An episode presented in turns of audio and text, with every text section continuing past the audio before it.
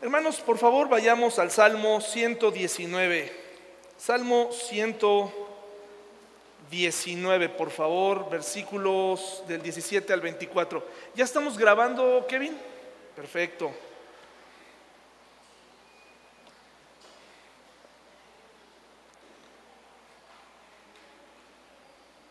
También en la entrada, si pudieron darse cuenta algunos, probablemente ni se habían dado cuenta, y aprovecho para invitar a todo mundo que quiera incorporarse al rol de limpieza, a trabajar. Es, es bonito venir con las familias a limpiar, hermanos y hermanas. Es, es entretenido, eh, les enseñamos algo a nuestros hijos, a cuidar lo que tienen.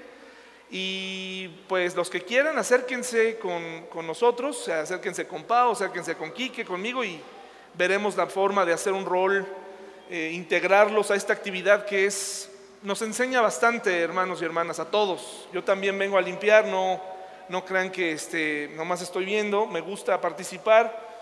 Y pues ayer fue una bendición porque ya tenemos una coladera ahí en la entrada. Antes era un reto sacar el agua, sobre todo por pues nuestro alrededor, que es un poco complicado. Entonces eh, eh, el agua eh, perfectamente se va sin ningún problema ya y podemos limpiar. Si se fijan, si hubieran venido eh, ayer, se hubieran dado cuenta, aquí estaba, pero súper polvoso. Y es emocionante ir mirando lo que va ocurriendo, eh, hermanos y hermanas, en el templo. Pero recuerden, el templo no es lo más importante. El, templo no debe ocupar nunca el lugar de Dios, ni tampoco el pastor, ni tampoco eh, la alabanza. Es Dios el centro de, lo que hacemos. Ese es, el centro, ese es el motivo por el cual hacemos lo que hacemos. Acompáñenme por favor en una oración. Señor, gracias por esta hermosa mañana que nos das. Ponemos en tus manos esta enseñanza en esta mañana. Te suplico que eh, pueda quedarse en el corazón de mis hermanos y hermanas y que puedan llegar a, a practicarlo, al igual que en mi, vida necesito de, poder practicar más lo que hablo, lo que digo. Ayúdame, por favor, empezando, empezando por mí, tener un corazón dispuesto. En el nombre de Jesús, amén.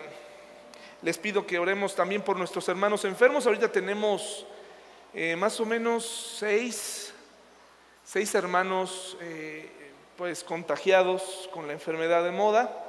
Eh, les pido que no bajen la guardia, y que sigan manteniendo cuidados porque ahorita nuevamente han, pues, han crecido, ¿verdad? Ya, ya gracias a Dios por las vacunas.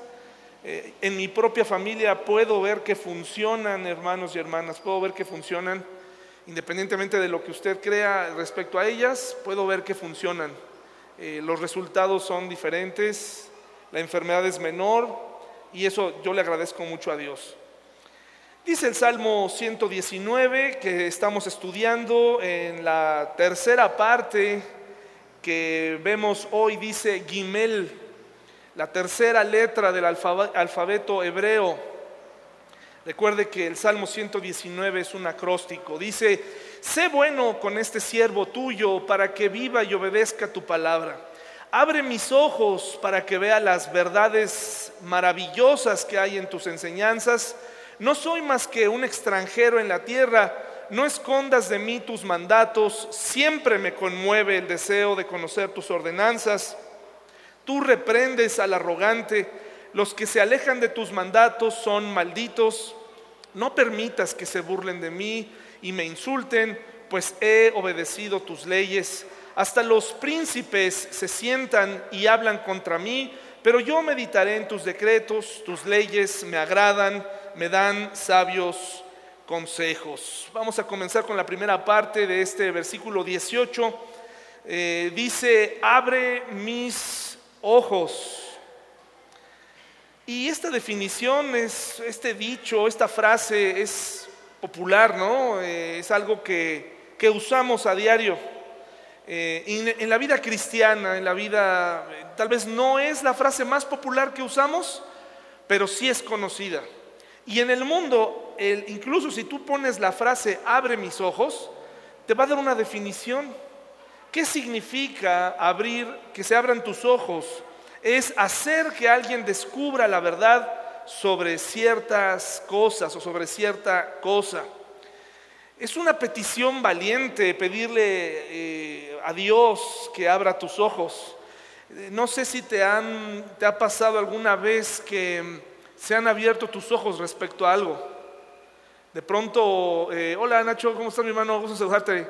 Em, de pronto le pides a Dios, abre, abre mis ojos, pero en la práctica, a lo mejor no se lo pediste a Dios, pero algo que tú creías fielmente, firmemente, de pronto dices, caray, algo se cayó de mis ojos, ¿no? Una venda se cayó. ¿Han, visto eso? Como que, como que, que, antes no veía y ahora veo. Antes no, no tenía claras ciertas cosas, pero ahora parece que se cayó la venda de mis ojos y entonces nos lleva o nos debe llevar a la acción eh, cuando se abren nuestros ojos, eh, simbólicamente hablando. Muchos vemos físicamente, nuestro sentido ocular, nuestro ojo está funcionando bien, pero eh, emocionalmente, físicamente, eh, perdón, espiritualmente, a veces no vemos.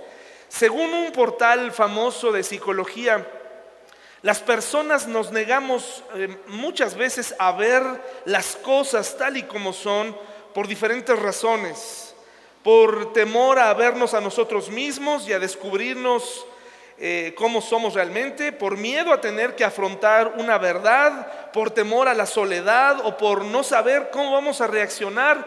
Mucha gente nos dice, oye, abre tus ojos, abre los ojos, estás mal. Y le decimos, eh, no, no estoy mal, negamos y negamos y no queremos que se nos caiga esa venda de los ojos porque tenemos temor a darnos cuenta que tomamos una mala decisión, por ejemplo, ¿no?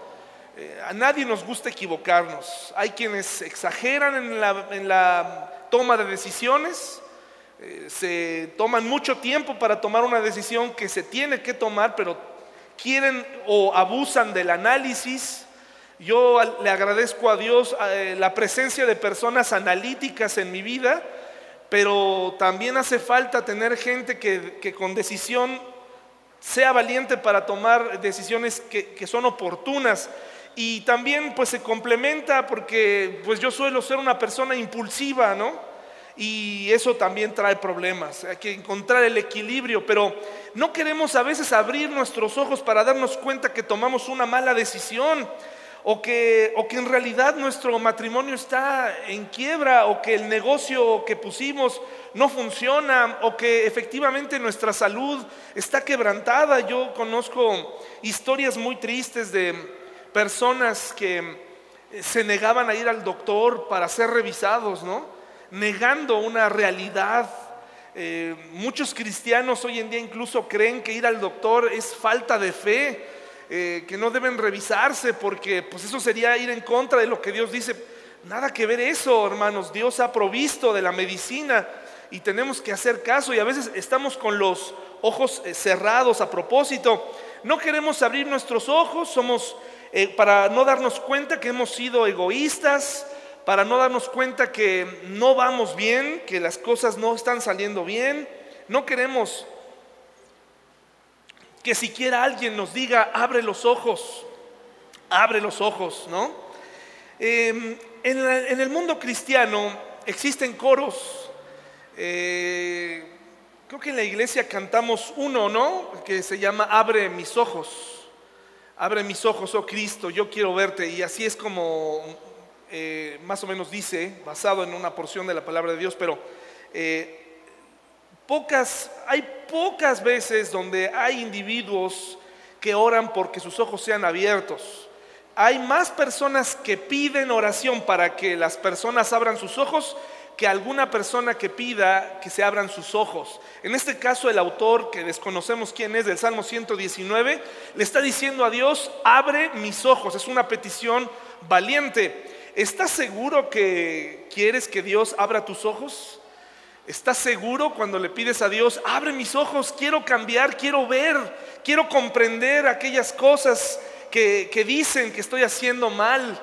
Eh, dice el, el Salmo de David, cuando comete un error, ¿verdad? Muéstrame mis errores, incluso aquellos que están ocultos, que salgan a la luz. Es una petición muy valiente el, reconocer, el pedirle a Dios que abra nuestros ojos. Es una petición muy valiente que solamente se queda en el plano de lo religioso, ¿no? Eh, suena muy bonito. Señor, abre mis ojos. Se escucha como a una petición mañanera. Eh, de alguien muy sincero, pero en realidad la profundidad de pedirle a Dios que derribe las barreras, que quite la venda, que me haga entender, que pueda ver lo que todo mundo incluso puede ver menos yo, que pueda entender ciertas cosas, que se caiga y que, y que deje a un lado, que yo considere siquiera que lo que estoy haciendo y cómo lo estoy haciendo está mal. Hoy vamos a cuestionarnos, hermanos, al final, si lo que estamos haciendo como iglesia eh, está bien o está mal. Hoy nos tenemos que cuestionar hacia dónde vamos juntos como iglesia. ¿Qué pasos estamos dando como iglesia? Pero en lo individual tenemos que empezar a acostumbrarnos a pedirle a Dios que abra nuestros ojos y hacerlo de una manera valiente y saber que cuando nos lo abra van a caer muchas cosas y puede ser que no, no nos agraden. Dice Segundo de Reyes 6:17, les invito a ir para allá. Segundo de Reyes 6:17, si no llega allá no se preocupe, si no sabe dónde está, no se preocupe, escúchelo. Estamos leyendo desde esta versión nueva traducción viviente de la palabra de Dios. Y aquí tenemos un ejemplo de un profeta que le pide a Dios que ocurra un milagro en la vida de su siervo. La historia es fascinante si hoy en la noche quieres leerla con tus hijos antes de dormir. No es el mejor momento para estudiar la Biblia antes de dormir, pero si quieres que se duerman emocionados, pues adelante, o tal vez como eso de las 7, eh, puedes empezarles a leer esta historia que es magnífica. Eh, Segundo de Reyes 6, 17. ¿Ya lo tenemos, hermanos y hermanas?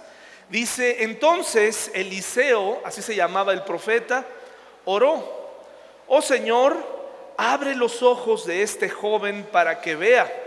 Así que el Señor abrió los ojos del joven y cuando levantó la vista, vio que la montaña alrededor de Eliseo estaba llena de caballos y carros de fuego. Usted recordará, y si no le voy a contar toda la historia, pero eh, Eliseo y su siervo estaban sitiados porque Dios siempre le decía a Eliseo cuáles eran los planes del enemigo.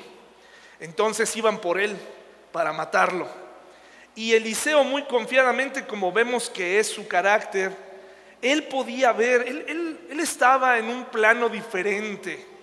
Eh, en un plano que no es algo eh, oculto para nadie. Lo que experimentó Eliseo no, no tiene que ver con, con cosas extrañas o ritos extraños.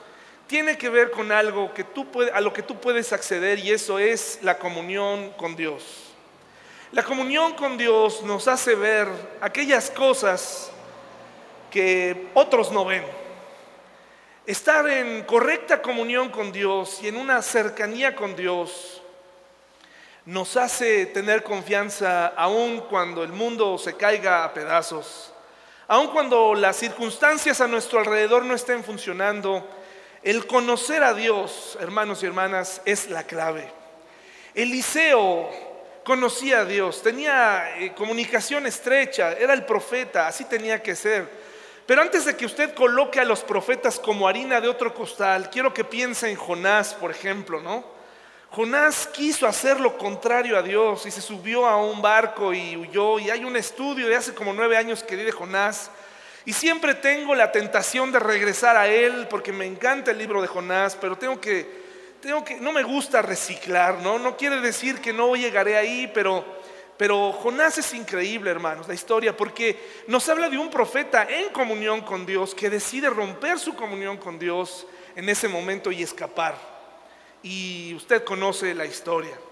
Entonces también los profetas eran humanos, los profetas fallan, fallaban, eh, los profetas eh, cometían errores. Y en este caso vemos a un Eliseo en comunión con Dios que le pide a su padre, le dice a su, Dios, le dice, por favor, muéstrale a este joven, porque estaba aterrado el joven cuando se levanta temprano y ve las colinas llenas de caballos enemigos. Y de pronto, imagínense a Eliseo salir confiadamente y el joven entra aterrado y le dice, Eliseo, estamos acabados, estamos sitiados. Eh, casi yo creo, yo qué culpa tengo de estar aquí contigo, yo solamente soy tu siervo. Eh, tal vez al borde de la traición, ¿no? al borde de salir corriendo, decir, yo no, yo no tengo nada que ver con este hombre. Eliseo dice, Señor, te pido que le permitas que vea lo que está a nuestro alrededor y observa que, que ellos eran más y que el ejército de Dios había venido a hacerse cargo y que además ni siquiera fue necesario que el ejército de Dios entrara en acción porque no hubo muertes aquel día, sino que Dios permite mediante una ceguera espiritual, una ceguera física, perdón, una ceguera física, que el ejército este sea totalmente, todos se quedaron sin vista y fueron llevados cautivos de regreso. Entonces, Pedirle a Dios que abra nuestros ojos es una petición valiente. Y vemos varias veces cómo hay personas que le piden a Dios que se abran nuestros ojos. Ahora, puedo encontrar que hay dos tipos obvios de personas en este mundo. Aquellos que ya pueden ver y aquellos que no pueden ver, espiritualmente hablando. Y ahorita les voy a explicar quién es quién.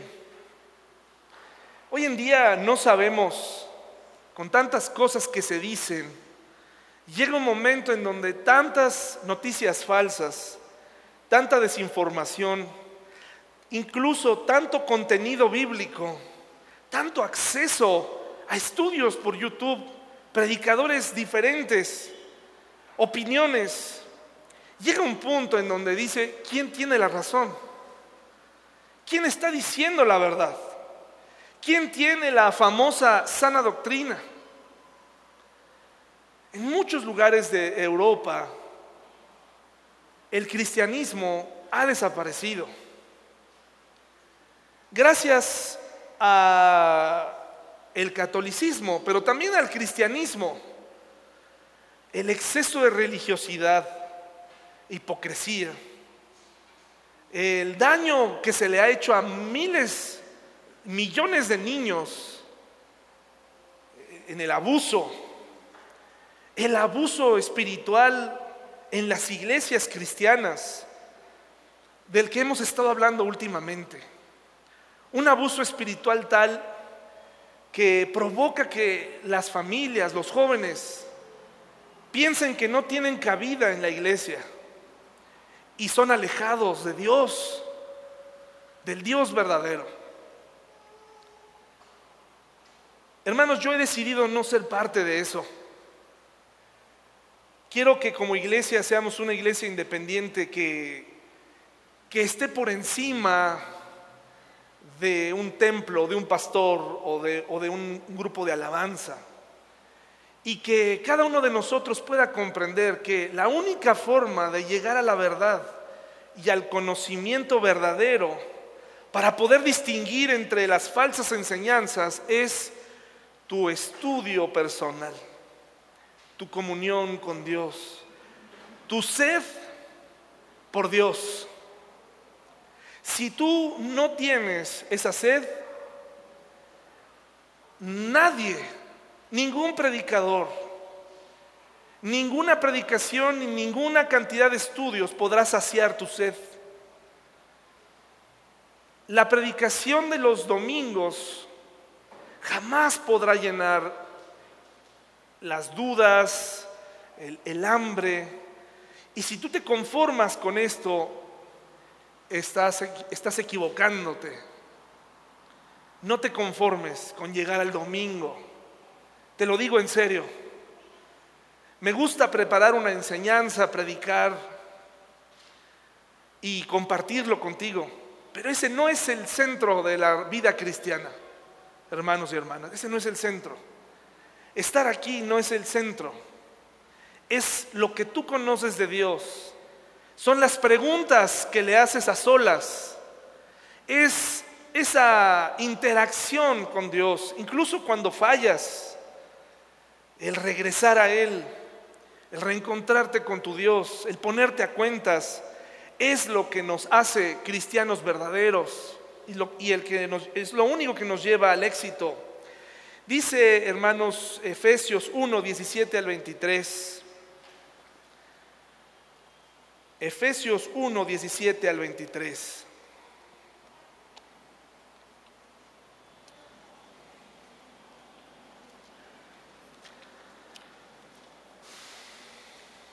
Vamos con calma porque luego los ando carrereando. 1, Efesios 1, 17 al 23. Les decía que hay dos tipos de personas, los que ya ven y los que aún no quieren ver. Dice Efesios 1 del 17 al 23, lo voy a leer para ustedes. Y le pido a Dios, el glorioso Padre de nuestro Señor Jesucristo, que les dé sabiduría espiritual y percepción para que crezcan en el conocimiento de Dios. ¿Alguien de ustedes eh, tiene la Reina Valera? ¿Qué dice este versículo, este Alex?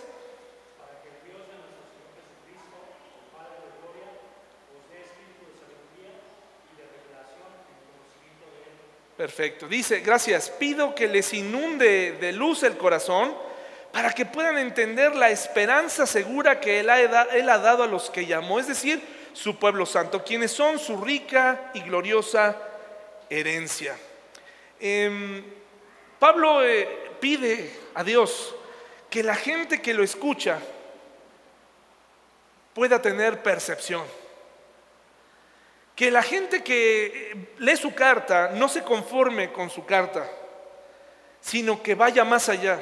Ayer Gaby que nos enseñaba unas dinámicas eh, nos enseñó un juego que ella le llama un juego intuitivo, ¿no? De percibir. Y de verdad, hermanos y hermanas, yo nunca percibí nada en el juego. No le agarré nunca. Y ellas muy contentas, mofándose, ¿no? Disfrutando del juego que ellas comprendieron. Quique le agarró, le agarró como a la segunda vuelta. Abraham le agarró, yo nunca le agarré.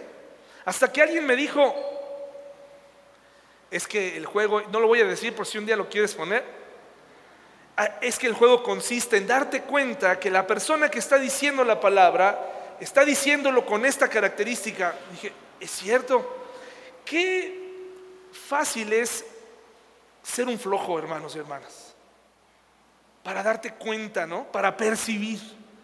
Te lo dicen tal cual ciertas cosas y así las haces toda una vida. No hay más, no hay más allá. No hay percepción. No hay intuición espiritual. Solamente hay religión. Abunda la religión. La religión nos lleva a tal grado que hoy en la mañana, cuando te levantaste, pudiste haberte levantado de malas, pudiste haber tenido problemas con tu familia, pudiste haber pensado cosas eh, malas de tu esposa o de tus hijos, y la religión te trajo aquí. No cambió nada, pero estás aquí porque la religión te trajo. Y cuando regreses a casa vas a retomar el problema o vas a retomar tu actitud. Eso es lo que hace la religión. Los que ya pueden ver entienden muchas cosas. Entienden cosas que, que los que nos negamos a ver, jamás pueden pasar años. ¿Cómo te explicas que puede haber una persona entre nosotros que religiosamente ha estado aquí los últimos 10 años o que ha sido cristiano desde hace 20, 25, 30 años y su vida no presenta cambios? ¿Cómo es eso posible? Nunca abrió sus ojos. ¿No te has preguntado por qué no hay cambios en la gente que viene a la iglesia? ¿Por qué no hay, no hay cambios en, tu familia, en, tus padres, en, en tu esposo, en tu esposa, en tus hijos, pero si van a la iglesia, hay quienes orgullosamente dicen, es que crecieron en la escuela dominical. Una de las ventajas que tenemos como iglesia, yo no sé si otras iglesias tienen esta ventaja, pero ayer caíamos en cuenta que la mayoría de los maestros que vamos a darles clases a los niños y a los adolescentes somos sus propios papás, o somos sus tíos, o estamos relacionados. Y eso marca una diferencia muy importante, porque no nada más es la teoría traída a la iglesia, es lo que yo quiero que mis hijos y mis, hijas comprendan para que no cometan los mismos errores que yo. Durante tantos años fui a la escuela dominical y nunca se me quitaron las ganas de ir a un concierto. Y la primera vez que fui a un concierto, hermanos, me volví loco. Me volví loco. Dije, sí, esto es mejor que cien, mil escuelas dominicales juntas. Esto es lo mejor que me pudo haber pasado a los veintitantos años. Y lo peor es que regresando a la escuela dominical el domingo que sigue, siendo maestro de escuela dominical y yendo a oculta, yendo de forma oculta a estos lugares, no podía compartirle a nadie la sensación de haber disfrutado tanto un momento. Eso es lo que hace la religión, hermanos y hermanas. La religión te hace sentir que portarse bien, vestir de cierta forma, comportarte de cierta manera, te hace espiritual. Hoy traje tenis por primera vez. No voy a venir de playera, estoy en contra para predicar. Créanme. Pero hay cosas, hermanos y hermanas, que van más allá de, la religión. Es increíble, hermanos, que las personas que son verdaderamente espirituales no son aquellas que reparten reglas, son aquellas que ven cosas como estas. Por ejemplo, estas personas que ven, que dice aquí, Pablo dice, les pido a las personas que Dios abra su percepción espiritual, entienden cosas como, por ejemplo, hay esperanza segura en Jesús. Hay esperanza segura en Jesús. Cuando hay problemas, cuando hay crisis, hay esperanza segura en Jesús. Dice también en esta porción que acabamos de leer, las personas que entienden, entienden que somos un pueblo santo, que Dios pagó por nosotros, hermanos y hermanas, somos su pueblo apartado, que Dios tiene poder. En diciembre del 2020, por primera vez en mi vida sentí que se estaba saliendo de control algo. Yo no sé ustedes. Al recibir noticias de muchos familiares enfermos y amigos, empecé a sentir pánico, mucho pánico, hermanos y hermanas. Y aún en la pantalla del Zoom, cuando estábamos reunidos, yo decía, ¿será que Dios... De veras, les quiero compartir que yo sentí ese, ese terror. La enfermedad se estaba acercando y desafortunadamente llegó a tocar algunas de sus familias y entra uno en crisis. Se da uno cuenta que lo que uno vivía en el pasado era una religión. No teníamos información del poder de Dios, incluso para vencer la muerte. También las personas que conocen eh, y que pueden ver, saben que Jesús está por encima de todo. Saben que la iglesia es el cuerpo de Cristo y que Él la completa y que Él es el centro. Estoy aquí arriba, tengo una responsabilidad. Hoy, hoy sé que soy el líder de esta iglesia, que me corresponde a mí tomar algunas decisiones, no todas, pero yo no soy el centro de este lugar. Nunca me voy a cansar de decírselo. Jesús es el centro de este lugar. Y si Jesús está en el centro de tu casa, el éxito está garantizado. Y no me refiero al éxito monetario. Esta semana he estado muy en contacto con, personas que han tenido éxito financiero.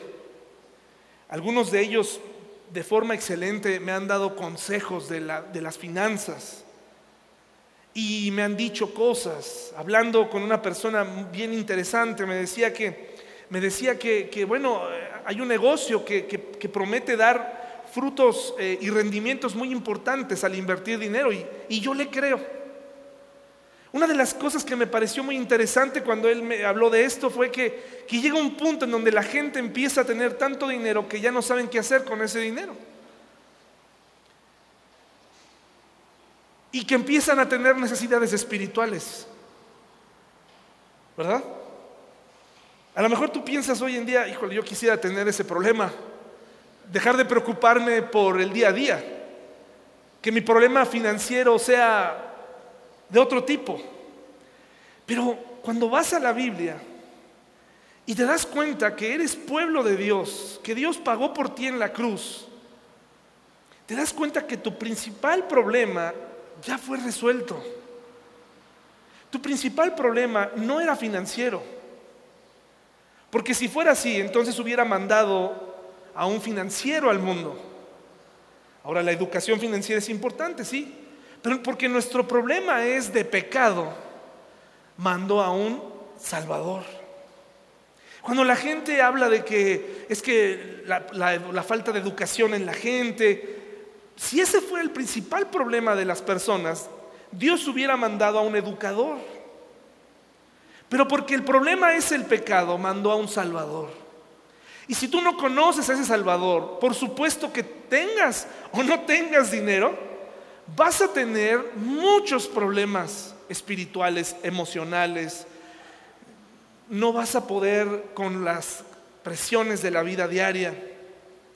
Pero parece ser en la Biblia que las personas que pueden ver saben cosas que tú y yo tal vez no sabemos. Y es bueno rodearse de gente que puede ver. ¿Conoces a gente que, que parece que tiene resueltas ciertas cosas?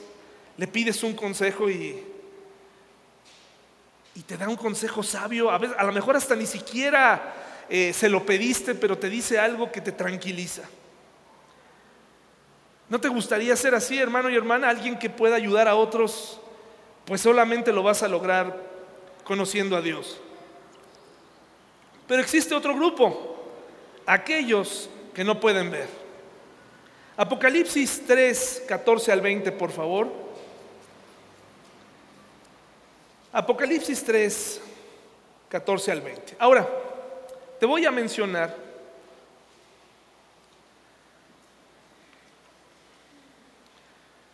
pues algunos tipos de gente, ¿no?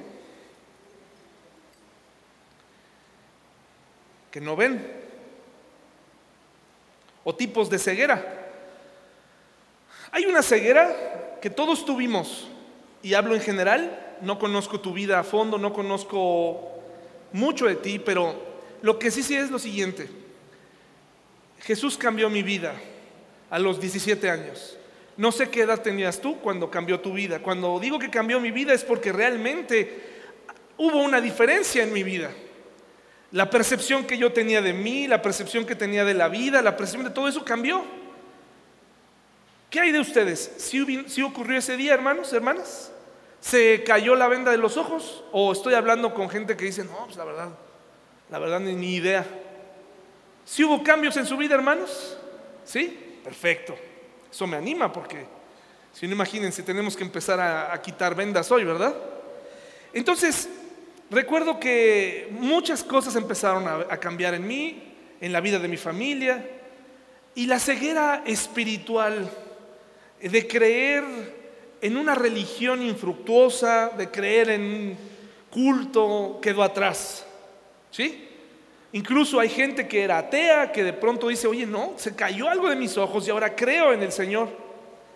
Pero de pronto con el tiempo empieza a haber una ceguera que es una ceguera eh, por negligencia, por necedad, por humanismo, porque yo quiero ser así, porque a mí tú no me vas a venir a decir cosas. Dice Apocalipsis 3, 14 al 20, léalo ahí con su vista conmigo, dice, escribe esta carta al ángel de la iglesia de la Odisea.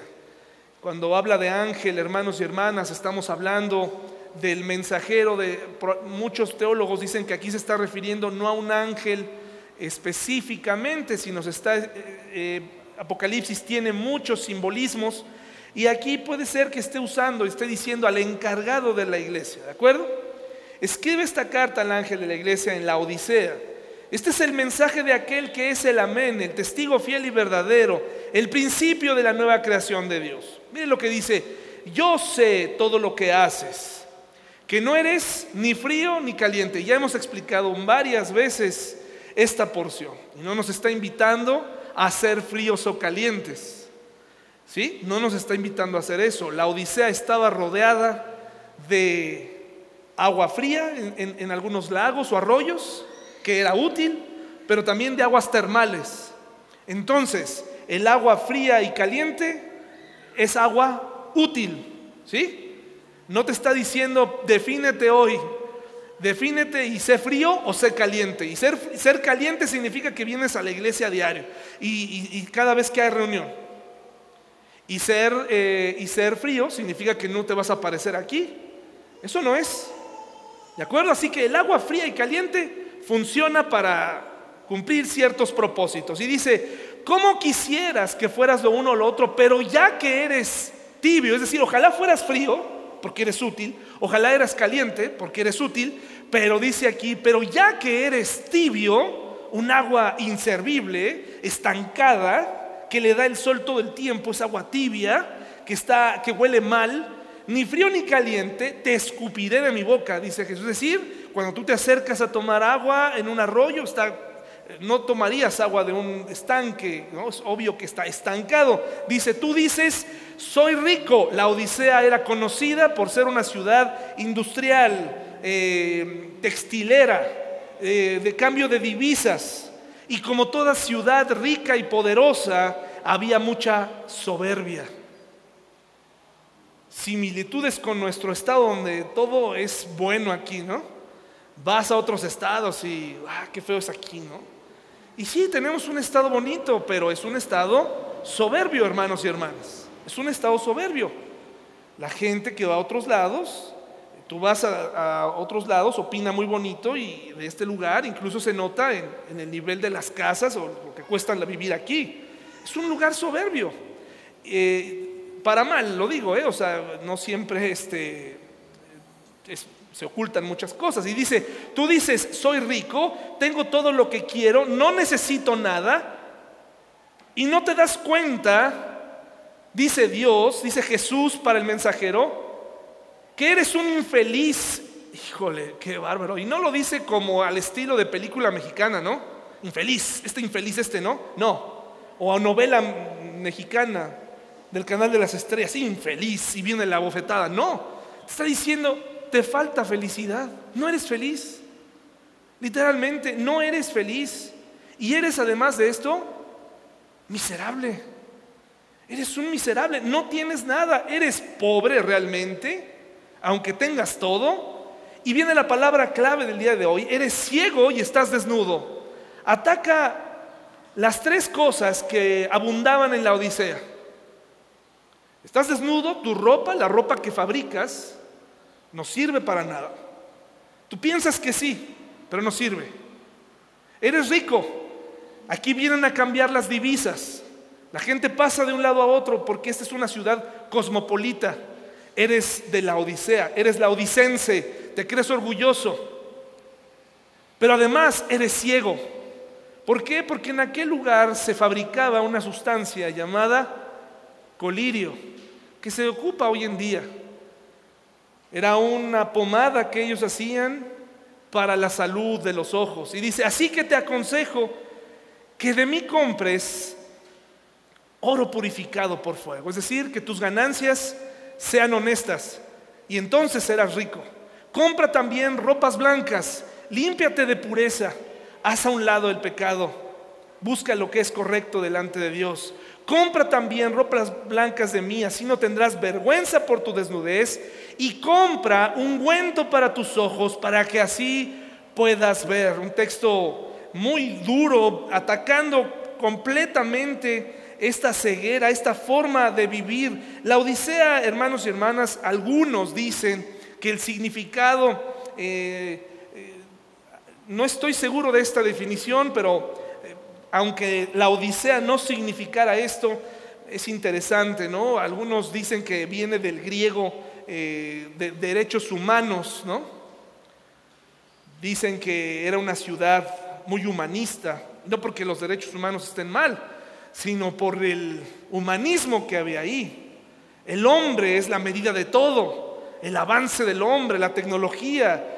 La gente se pone, dice, yo estoy del lado de la ciencia, como si pudieran probar todo, absolutamente todo, con la ciencia, empezando su propio nacimiento y el nacimiento de personajes históricos, no podría ser comprobado con la ciencia. No puede ser así porque no se puede repetir, no todo es un experimento. Pero la gente, hermanos, en la Odisea era soberbia. Y dice aquí que use colirio, un colirio especial de parte de Dios, para que se abran sus ojos, para que puedan entender, para que dejen de confiar en ellos mismos, hermanos y hermanas. Es fácil engañarse. Ahora que vamos por primera vez en la historia de esta iglesia pequeña a tener lugar para nuestros niños, nuestros hijos, nuestros jóvenes, quiero decirle que en realidad no hemos logrado nada más allá. Sí, hermanos y hermanas, no hemos logrado, no hemos logrado nada espiritualmente loable aún. Y podría ser una trampa para todos nosotros creer que porque ya tenemos una parte construida, nuestros hijos van a crecer ahí bien enseñados y que nosotros como padres no tenemos que hacer nada. Tenemos que hacer algo para que nuestros hijos tengan el anhelo de conocer a Dios. ¿Qué estás haciendo tú para que tus hijos, tus sobrinos, tus abuelos, perdón, los abuelos ¿Qué están haciendo para enseñar a sus hijos de Dios? Los pequeños, ¿qué estamos haciendo? ¿Vamos a convertirnos como en naciones enteras que han dejado de creer en Dios por la religiosidad? Yo te agradezco mucho, hermano y hermana, que, que te dirijas a mí con respeto, ¿no? Pero ese respeto no puede ser un respeto especial para mí o para mis hijas o para mi esposa. Tiene que ser un respeto, tenemos que tratarnos todos igual, con el mismo respeto. Conoces a la persona que está junto a ti, la, la tratas con respeto, la tratas con amor. Si todos tratáramos a las personas como si estuviéramos hablando con el pastor, sería diferente. La figura del pastor a lo largo del tiempo, hermanos y hermanas, ha sido símbolo de voy a hacer lo que Él me dice. Voy a llevar a mis hijos con el pastor o con la esposa del pastor para que me digan qué hacer. Hoy se tiene que caer la venda de nuestros ojos. El secreto de la vida cristiana no está en un templo ni en sus instalaciones. No está en la alabanza tocada y ejecutada correctamente y tampoco está en el pastor.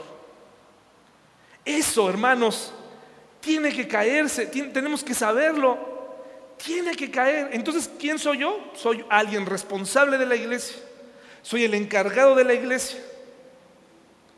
Estoy aquí para... Eh, tiene que haber un líder.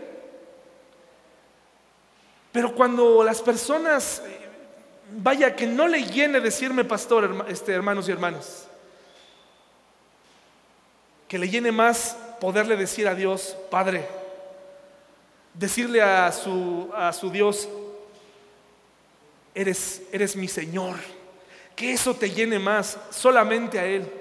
Que se caiga hoy de, nuestros ojos una venda con la que hemos crecido. Miren, el otro día me hicieron llegar un libro muy interesante y es más, el que quiera se lo puedo pasar para que ustedes con discernimiento puedan leer.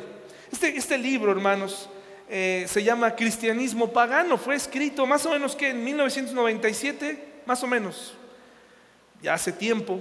Yo comenzaba apenas en ese año, si no me equivoco en el año, el año es lo de menos, pero se vivían situaciones similares. Ese año yo empezaba mi vida cristiana, tenía 17 años en 1997 y mi vida cambió.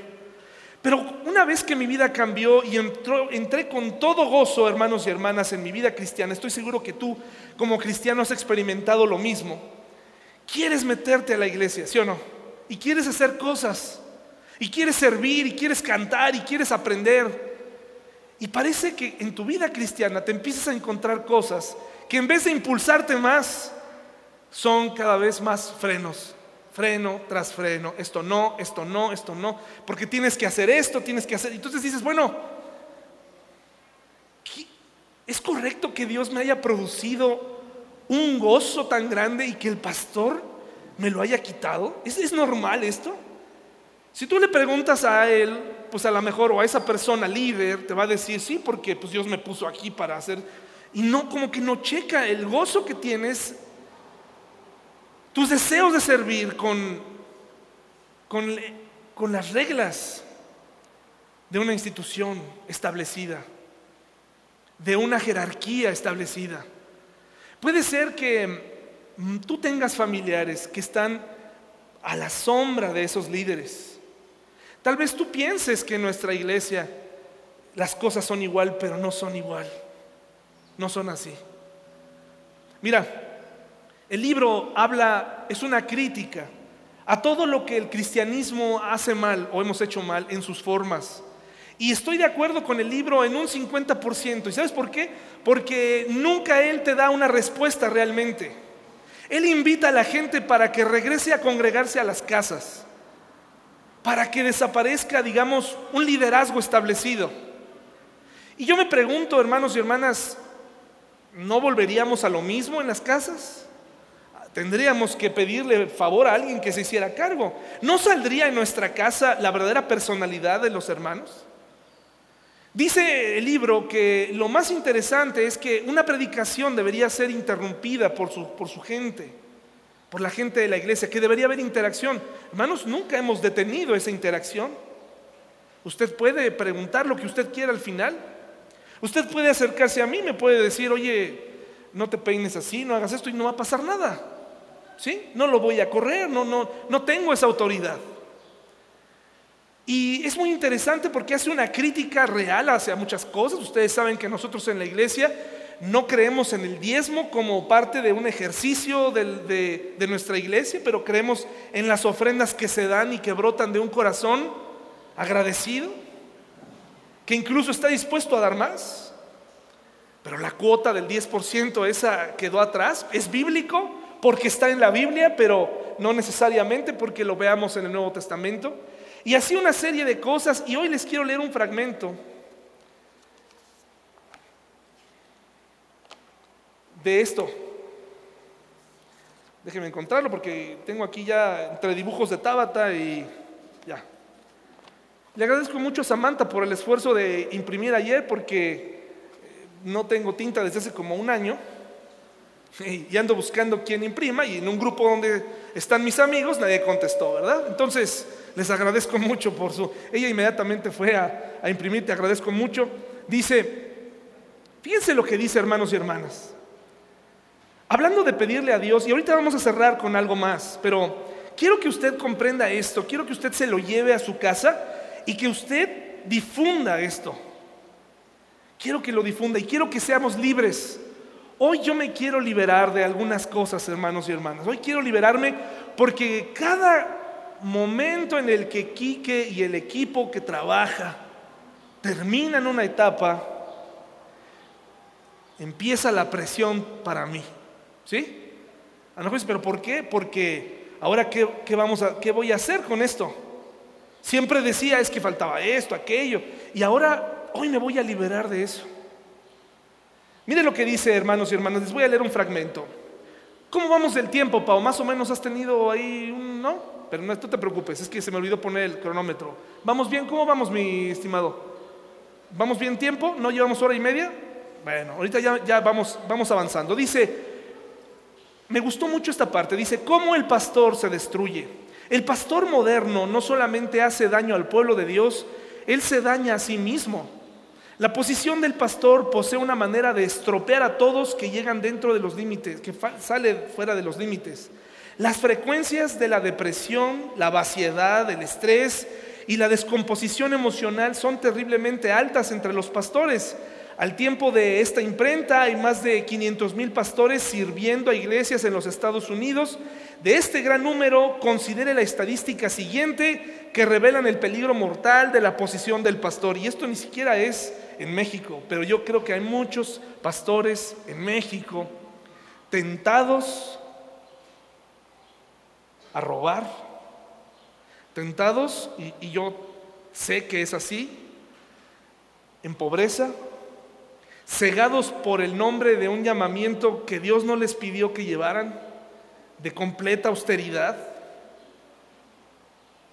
Si ustedes supieran las cosas que se viven en muchas iglesias en México, les daría pena.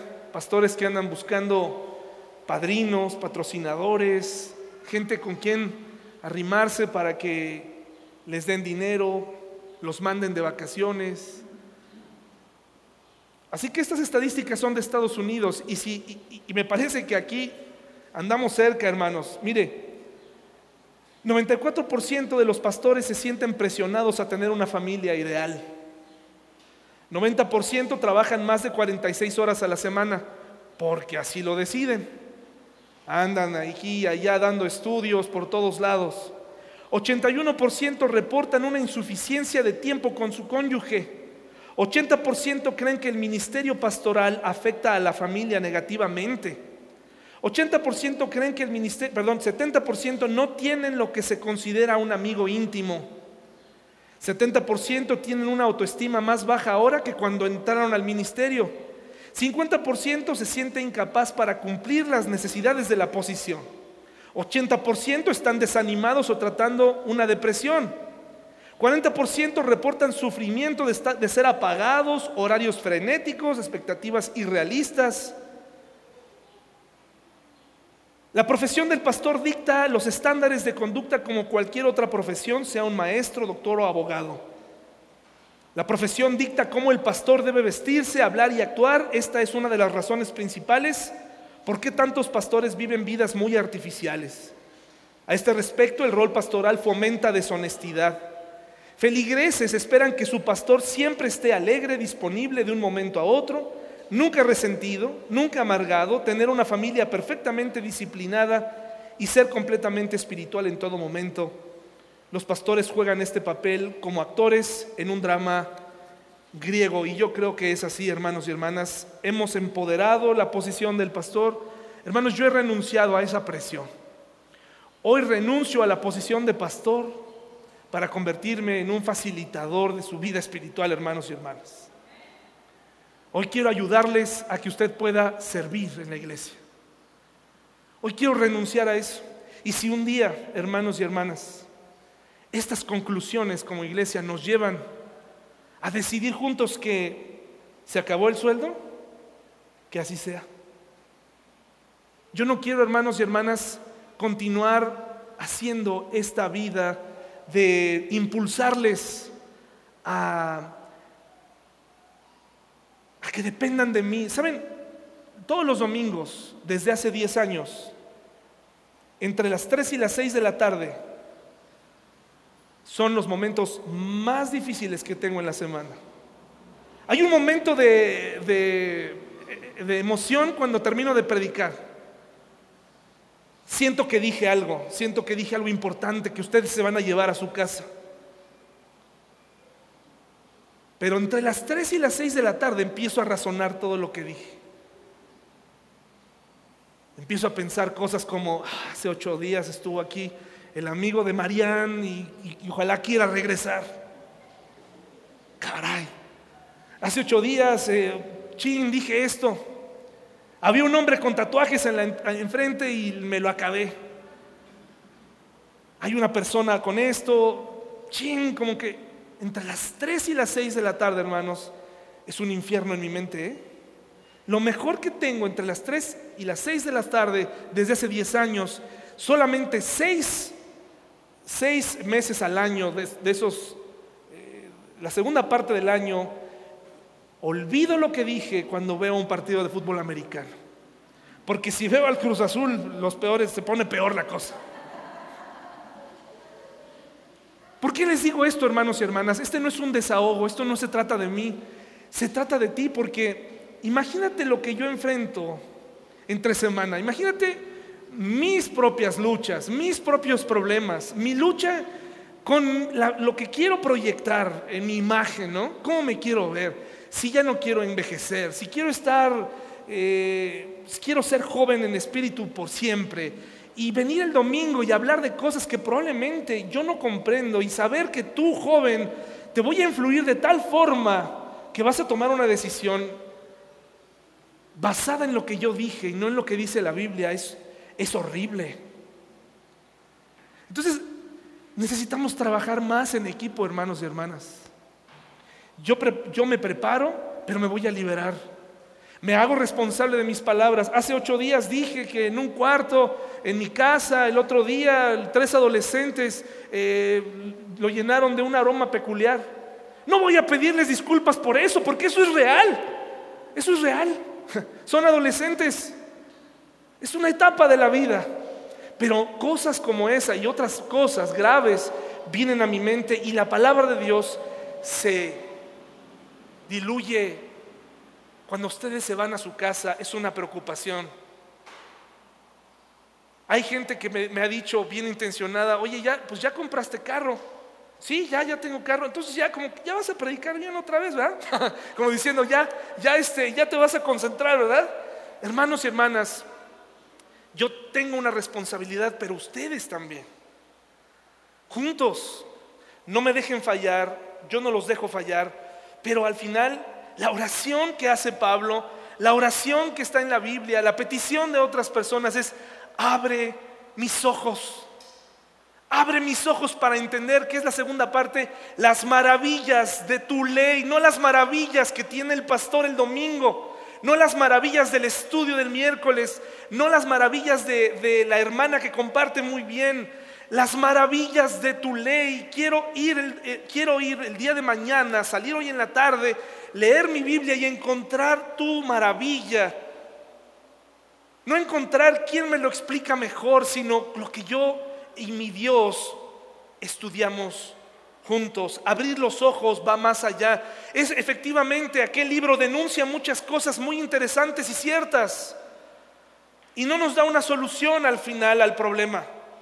Pero dice la palabra de Dios que todo lo que hagamos, todo lo que hagamos, lo hagamos para quién? Para Él. Entonces hagas lo que hagas en la iglesia, pongas una sola silla cada domingo, nos ayudes en la guardia ahí que queremos poner para cuando haya clases y estés paradito, estés paradito, paradita ahí, hazlo para el Señor. Si vienes el domingo, ¿por qué, ¿por qué no podemos retroceder a las casas? Porque hermanos y hermanas, eso tampoco está en la Biblia. Eso tampoco, a lo largo de la historia la iglesia se tuvo que adaptar a diferentes escenarios. Y hoy estamos viviendo en la época de la libertad y hoy la iglesia tiene que estar aquí y la gente tiene que ver que hay un grupo de gente que se reúne en domingo y que es una iglesia unida, amorosa. No voy a ir a una casa en el nombre de la humildad a tener una célula con 10, 15 personas para que mis vecinos sepan de mi gritería y de mi vida real y sepan que realmente también es una religión.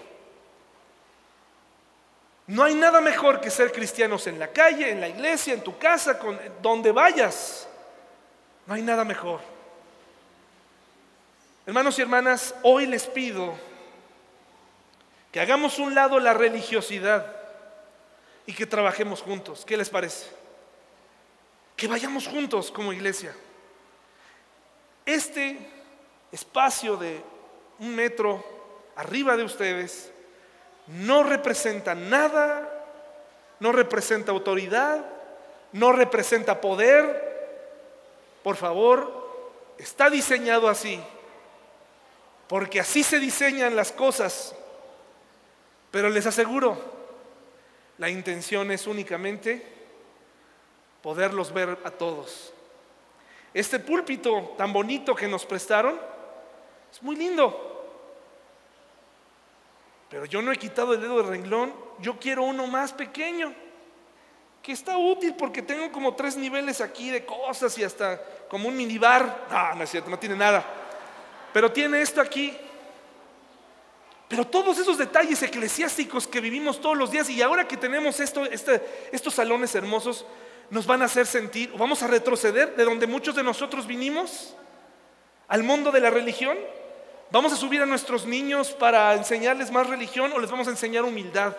Les vamos a enseñar que aquí todos somos iguales. He tenido que explicarle a mi hija, a la mayor, me dice, tú eres el pastor porque tú mandas a la gente. Le digo, no, no, no, no, no es eso. No es eso. Hay mucho más. Yo tengo que servir a la gente. Hermanos y hermanas, ¿eres de los que ya ven o eres de los que no ven? Vamos a ponernos de pie y aquí terminamos.